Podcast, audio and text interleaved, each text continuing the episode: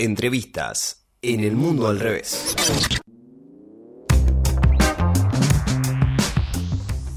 Momento de la entrevista aquí en el mundo al revés.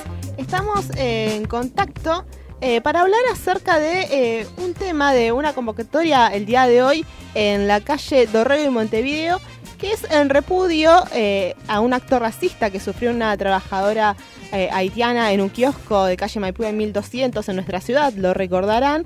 Y bueno, la Asociación Civil Haitiana convocó a esta movilización por una Argentina sin racismo y para eso y profundizar un poco más estamos en contacto con Mérida Duzú. Hola, ¿me escuchaste? Saluda a Diana Maraciolo. Hola, ¿cómo estás? Sí, te escucho. Bien, perfecto. Antes que nada, pronuncié bien tu apellido porque es complicado como el mío. ¿Lo pronuncié bien? Sí. Perfecto, sí, perfecto. lo pronunciaste bien. Estaba preocupada por eso, pero bueno. Eh, también eh, nos, nos, me, me, preocupa también que nos cuentes un poco acerca de esta movilización que se realiza el día de hoy, que se realizó para las 17 estaba convocada. Eh, sí, eh, perdón, no te escucho muy, muy bien porque están los tambores sonando atrás, me alejé, pero bueno. Claro, eh, eso te quería preguntar, ¿seguís ahí vos? ¿Cómo? ¿Seguís ahí en la movilización? Sí, sí, estamos acá en este momento, en Dorrego y Montevideo, haciendo un corte de calle, convocado por la Asociación Civil Haitiana y, bueno, Bloque Antirracista también, distintas organizaciones que vienen manifestando y poniendo sobre la mesa el flagelo del racismo que se vive en Argentina cotidianamente y exigiendo a la justicia que tome cartas en el asunto. Bien, esta, esta... Ya estamos, ya está por terminar el corte. Ah, ya está por terminar. Bien. Esta, esta agresión que hablábamos recién también eh, se da, este, se suma, mejor dicho, junto a otros hechos eh, racistas que también se conocieron recientemente. ¿Podés comentarnos un poco cuáles fueron esos hechos y cuál es el marco dentro del que se dan estos ataques? Sí, como vos bien decís, eh, bueno, la semana pasada o la anterior, ahora me pierdo un poco con las fechas, esa eh, mujer haitiana, trabajadora de un kiosco, eh, del cual su hermano es dueño, recibió un ataque xenófobo y racista por parte de una mujer que es bastante conocida ahí en el barrio, que bueno, es bastante violenta y que no es la mm. primera vez que sucede, pero bueno, en este caso decidieron también darle, eh, hacerlo público a esto y a su vez no es un hecho aislado. Ellos y ellas eh, manifestaron específicamente de que esto no se trata de un hecho aislado, sino que también eh, amigas de ellas han recibido ataques en colectivos hace poco, hará, dos meses, por ejemplo, más o menos, eh, recibieron amenazas de muerte tres estudiantes negros eh, de la UAI, de la UAI, por el cual tampoco se sabe nada, la justicia no, no ha intervenido tampoco. Más que no ha intervenido, o sea, han recibido las denuncias, pero queda ahí.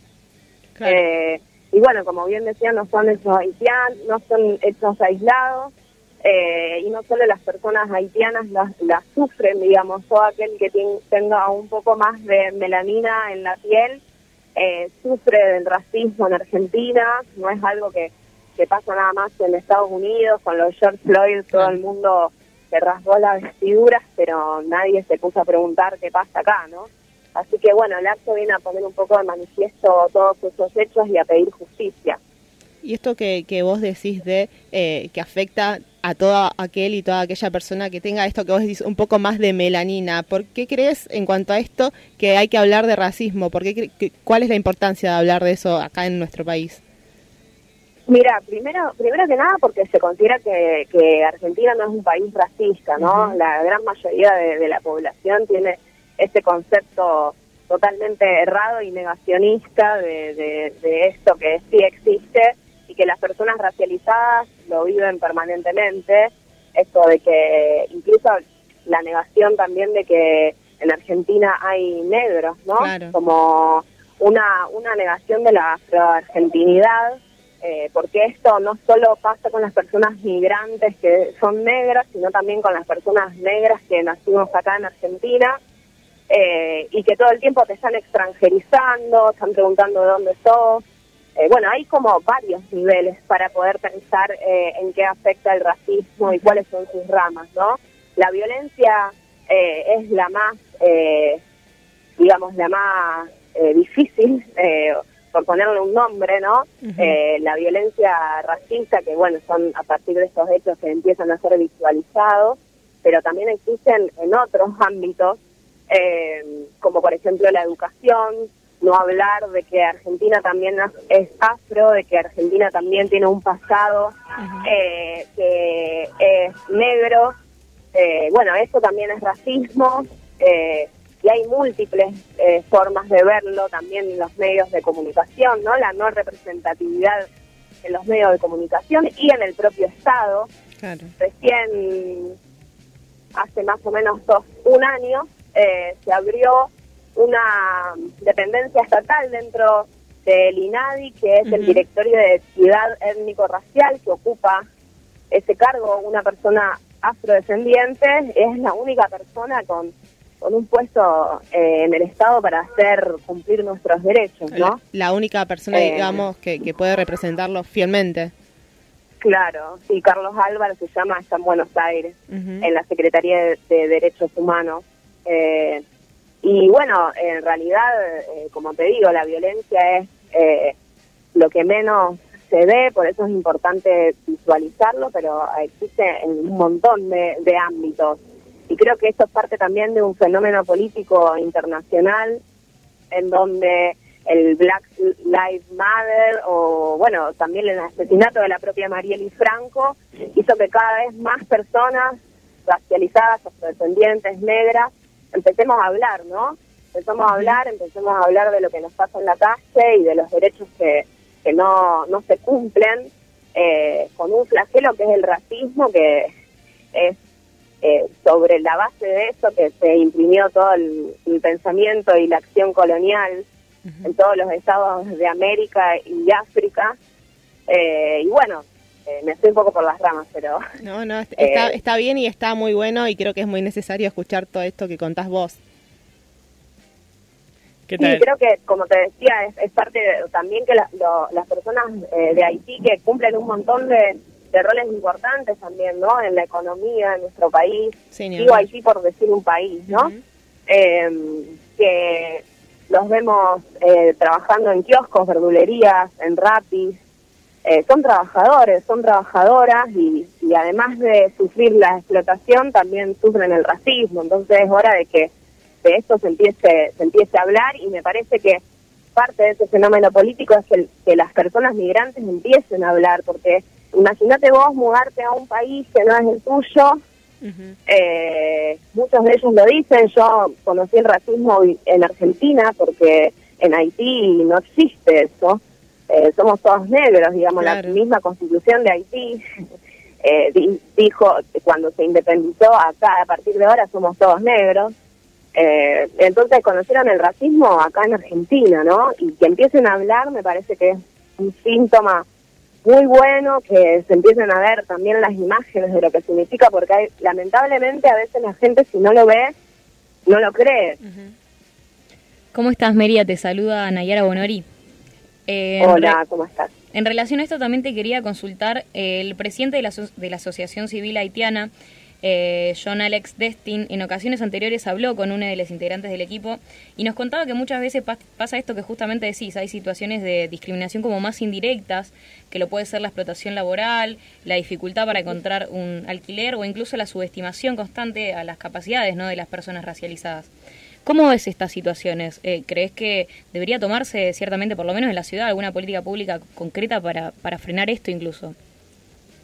Mira, eh, justamente lo que vos decís, o sea, hay una necesidad de políticas públicas, estamos, estamos empezando también a, a, escribir proyectos para, para presentarse ante en relación a lo laboral y a lo educativo, porque, mm, bueno, la, dificultad de la cual vos hablás y que te, te contaba el compañero es así, o sea, vos te, para alquilar te, te, te escuchan el tono de voz, a una amiga mía brasilera le pasó, y imagínate si para nosotros es difícil alquilar lo que es para una persona eh, migrante y que además de ser migrante es negra, ¿no? Hay todo un prejuicio con...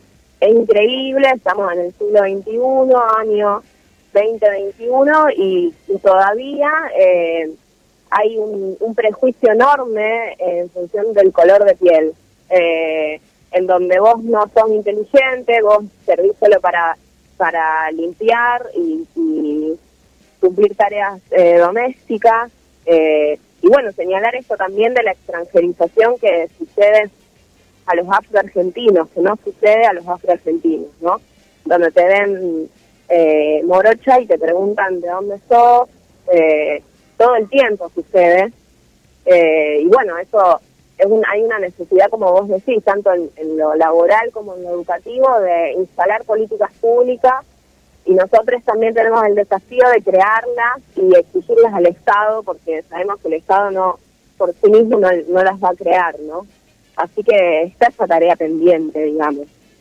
¿Qué tal? Y, ¿Qué tal, Mérida? Bueno, Te saluda Lautaro Ceballos. ¿Cómo estás?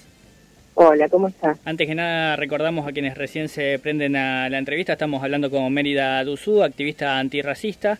Eh, bueno, recién nombrabas que estaban empezando a redactar algunos proyectos para presentar ustedes, proyectos de políticas públicas. ¿Nos podés adelantar algo a qué apuntarían?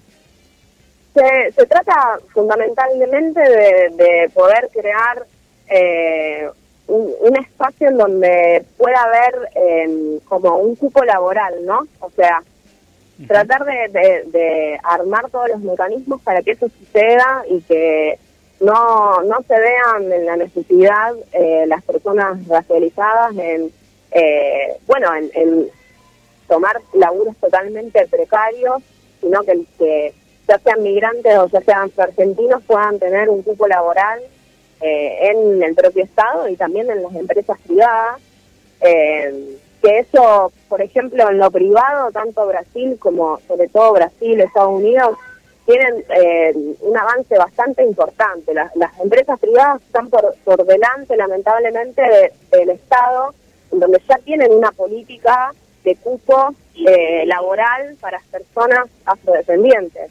Uh -huh. Bueno, eso en Argentina no sucede y queremos a, apuntar a eso y, y, en lo educativo a, por ejemplo, que se cumpla la ley de María Remedios del Valle, que es la que establece que en las currículas de todas las escuelas secundarias, primarias e institutos de educación superior exista la, eh, la historia, la música, la cultura afro-argentina, que no, no se ve, no se ve, entonces también hay un problema ahí con el ocultamiento de, de, de la propia población afro-argentina, en donde es muy difícil autopercibirse porque nunca nadie te contó esa historia. Uh -huh. Entonces sí te dijeron negro de M, negra de M, pero vos no sabés de dónde viene esa raíz, digamos, sí, sí lo, te lo hace saber el otro, pero pero vos no sabés qué raíz de resistencia tiene tu negritud en Argentina. Entonces también en, en lo educativo hay un gran trabajo para hacer.